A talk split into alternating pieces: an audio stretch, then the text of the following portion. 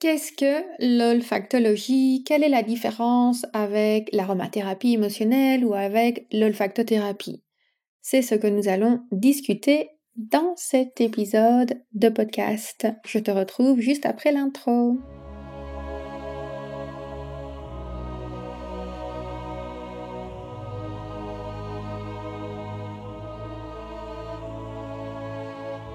Bienvenue sur le podcast Métasensoriel un espace qui allie science et spiritualité, conscience et subconscience, visible et invisible, afin de vous emmener à la conquête d'une vie pleine de sens. Ensemble, nous explorons toutes les dualités de l'univers qui nous poussent vers une meilleure connaissance de nous-mêmes, des autres et de notre environnement. Je m'appelle Aurélie, je suis bio-ingénieure de formation et fondatrice de l'aromacantisme. Scientifique de l'esprit et spirituelle de cœur, j'entremêle savoirs ancestraux et pratiques modernes pour vous reconnecter à l'univers de tous les possibles. Chaque semaine, je vous mets au défi d'affiner votre intuition pour mieux écouter, comprendre et ressentir les énergies de la nature. Installez-vous confortablement et profitons ensemble de ce nouvel épisode. Bienvenue dans cet onzième épisode du podcast métasensoriel, ou plutôt onzième épisode de la sixième saison du podcast métasensoriel car oui, on commence à avoir eu un paquet d'épisodes. Et le thème de cette sixième saison est l'évaluation, l'évaluation de nos croyances, l'évaluation des différentes pensées qu'on peut avoir face à certains mots ou à certaines pratiques. Et aujourd'hui, on va s'intéresser à la notion d'olfactologie et des différents courants, on va dire, qui peut graviter autour de l'aromathérapie plutôt d'ordre émotionnel. L'aromathérapie particulièrement olfactive. Si on s'en tient à une approche plutôt courte et brève de la notion d'olfactologie, on va pouvoir considérer que l'olfactologie, c'est la science qui s'intéresse aux odeurs et à l'impact des odeurs sur les êtres humains. Donc l'impact des odeurs sur les êtres humains, ça va initialement commencer par un impact émotionnel parce que les odeurs vont interagir avec notre système olfactif, elles vont rentrer dans notre nez, interagir avec le bulbe olfactif, elles vont rejoindre, en tout cas elles vont envoyer des signaux et des messages vers le cerveau limbique. Et puis le cerveau limbique, lui, est spécialisé dans l'association des souvenirs aux odeurs. Donc en fonction des informations qui sont captées, le cerveau va envoyer différentes informations dans le corps. Par exemple, si tu sens une odeur de gaz, directement, le cerveau va envoyer un état d'alerte en disant attention, il y a un problème ici, il y a un danger. Peut-être si tu sens une odeur de fumée ou de feu, également ton cerveau va se mettre en état d'alerte et ton corps également. À l'inverse, si tu sens une odeur de bonne alimentation, ton cerveau va dire hum, on va aller dire à notre système digestif de s'enclencher. Et c'est comme ça que quand tu passes devant peut-être une boulangerie ou un, je ne sais pas, un restaurant, imaginons, de pizza, si tu aimes les pizzas, tout d'un coup, tu vas commencer à avoir faim beaucoup plus intensément, alors que peut-être qu'au départ, tu n'avais pas véritablement faim. Et de même, quand tu vas sentir une belle odeur de fleurs ou une odeur d'agrumes, tu vas te sentir en joie et apaisé. Parce que ton cerveau a associé différentes informations aux odeurs. Et en fonction des associations qu'il a fait, il va induire une série de réactions dans ton corps physique. Et c'est ça qui est vraiment important à comprendre avec l'olfactologie, c'est que oui, la porte d'entrée est l'olfaction et les émotions, mais il y a des répercussions conséquentes entre ce qui est senti, ce qui est ressenti et le fonctionnement du corps. Donc il y a vraiment un lien étroit entre l'odeur, l'émotion et le comportement du corps physique. Mais ce n'est pas tout. Certaines huiles essentielles, quand elles interagissent avec ton corps physique, au-delà d'avoir un effet au niveau des souvenirs et des émotions, elles vont aussi potentiellement avoir un effet directement sur ton corps physique. Tout comme par exemple, je l'ai mentionné dans un épisode précédent, la camomille a un effet sédatif. Donc quand on diffuse une huile essentielle de camomille, on va sentir qu'on s'apaise, on se relaxe et on va pouvoir potentiellement s'endormir plus facilement. Certaines personnes ont ça aussi avec l'huile essentielle de lavande. Quand on va sentir une huile essentielle par exemple de romarin, on va avoir notre concentration qui va être activée. Donc le romarin, lui, va venir favoriser les connexions cognitives. Quand on va sentir une huile essentielle de citron, une huile essentielle citronnée, on va avoir un côté purifiant qui va s'enclencher dans notre mental. Donc non seulement les huiles essentielles ont un effet à travers les émotions, mais elles ont aussi un effet à travers le système nerveux, elles vont avoir un effet aussi quand on les sent au niveau respiratoire, elles pourront avoir un effet aussi hormonal, elles ont plein d'effets. Et c'est pour ça qu'en fait, on parle aussi d'aromathérapie et que dans l'aromathérapie, il y a plein, plein, plein de branches différentes. Et les différents types de branches d'aromathérapie vont essentiellement dépendre des modalités d'utilisation des huiles essentielles et de l'intention qu'il y a derrière.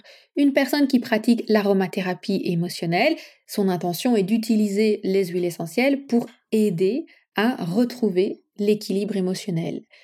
De même, une personne qui est formée en olfactothérapie va chercher à utiliser le pouvoir des odeurs dans un contexte thérapeutique. La seule subtilité qu'il faut avoir à l'esprit, c'est que le terme olfactothérapie a été protégé par Gilles Fournil. Donc, il a développé toute une méthode qu'il a intitulée olfactothérapie et il a choisi de protéger ce terme. Donc, normalement, les personnes qui utilisent ce terme doivent être formées auprès d'elle. Donc si tu utilises les huiles essentielles dans un contexte associé à l'aromathérapie émotionnelle et sur le travail des odeurs et des émotions et même aussi sur le travail énergétique des odeurs, que tu n'es pas formé auprès de Gilles Fournil, dans ce cas-là, il est préférable que tu emploies le terme olfactologie. Une question qu'on se pose parfois et pour laquelle on retrouve aussi pas mal de débats sur Internet de nos jours, c'est est-ce que l'olfactologie est considérée comme une médecine douce? La polémique vient du fait que les huiles essentielles sont extrêmement puissantes et quand on les considère d'un point de vue allopathique, ce n'est pas du tout une médecine douce. Les huiles essentielles peuvent être conseillées dans une approche véritablement clinique, il y a des personnes qui utilisent les huiles essentielles dans le milieu hospitalier de nos jours. Il y a des aromathérapeutes qui sont spécialisés dans différentes thématiques où ils vont conseiller véritablement les huiles essentielles comme en quelque sorte un médicament. Et là, bien entendu, les concentrations sont relativement élevées, les modalités d'utilisation sont relativement intenses. Et dans ce cas-là, certes, les huiles essentielles ne sont pas du tout une médecine douce. Par contre, dans le cas de l'olfactologie, le but est avant tout de travailler avec les odeurs. Donc on ne va surtout pas ingérer les huiles essentielles, on ne va potentiellement même pas les mettre sur le corps, on va simplement les sentir, on va exposer le nez de la personne à différentes odeurs et on va voir quels sont les mécanismes émotionnels qui s'enclenchent et les répercussions sur le corps physique que ça peut avoir. Donc dans ce cas-là, l'olfactologie est beaucoup plus doux que l'aromathérapie scientifique ou qu'une aromathérapie clinique conventionnelle. Ceci dit, ça ne veut pas dire qu'il y a zéro effet secondaire ou qu'il n'y a aucune modalité de précaution à avoir sur l'utilisation des huiles essentielles dans le cadre de l'olfactologie.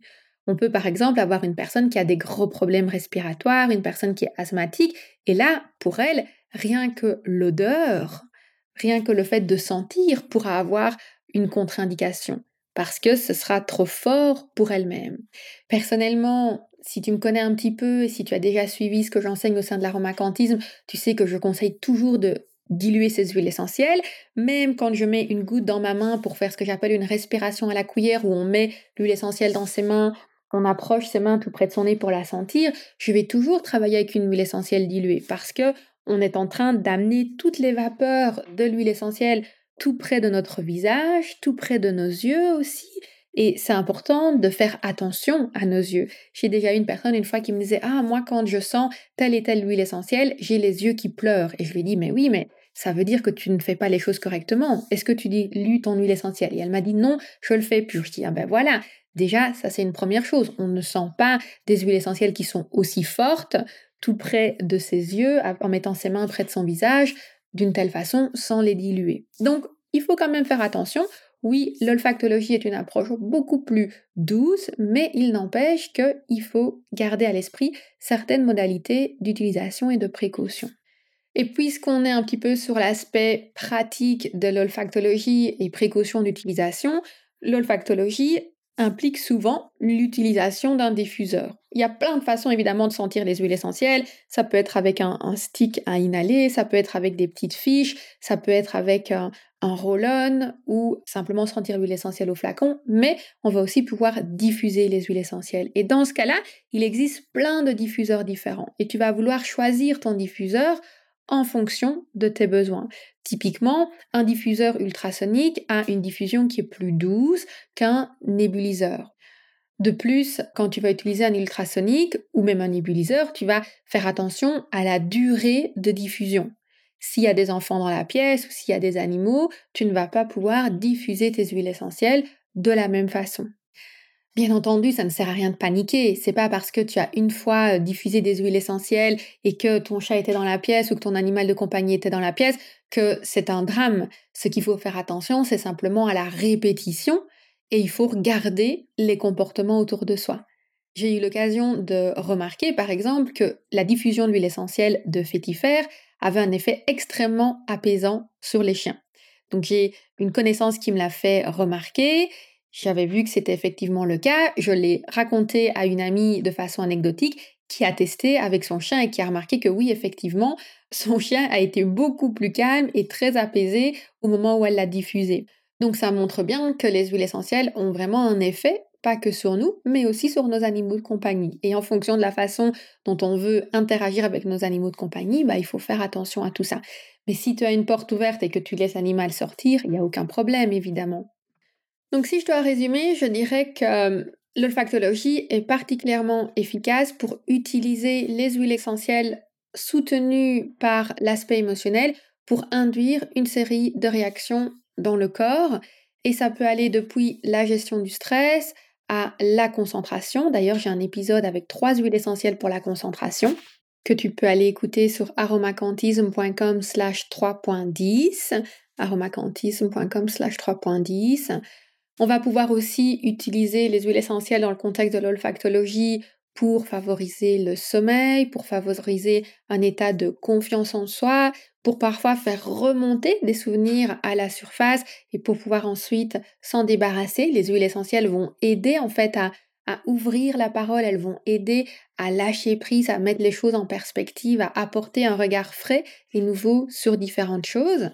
Et bien entendu, si tu désires aller au-delà de l'aspect émotionnel et que tu t'intéresses aussi à l'aspect psycho-énergétique, où là on regarde l'interaction entre non seulement les huiles essentielles, les émotions, le corps physique, mais aussi tout l'aspect cognitif et l'aspect énergétique, alors là je t'invite à aller explorer l'aromacantisme parce que ce sont des choses que j'enseigne.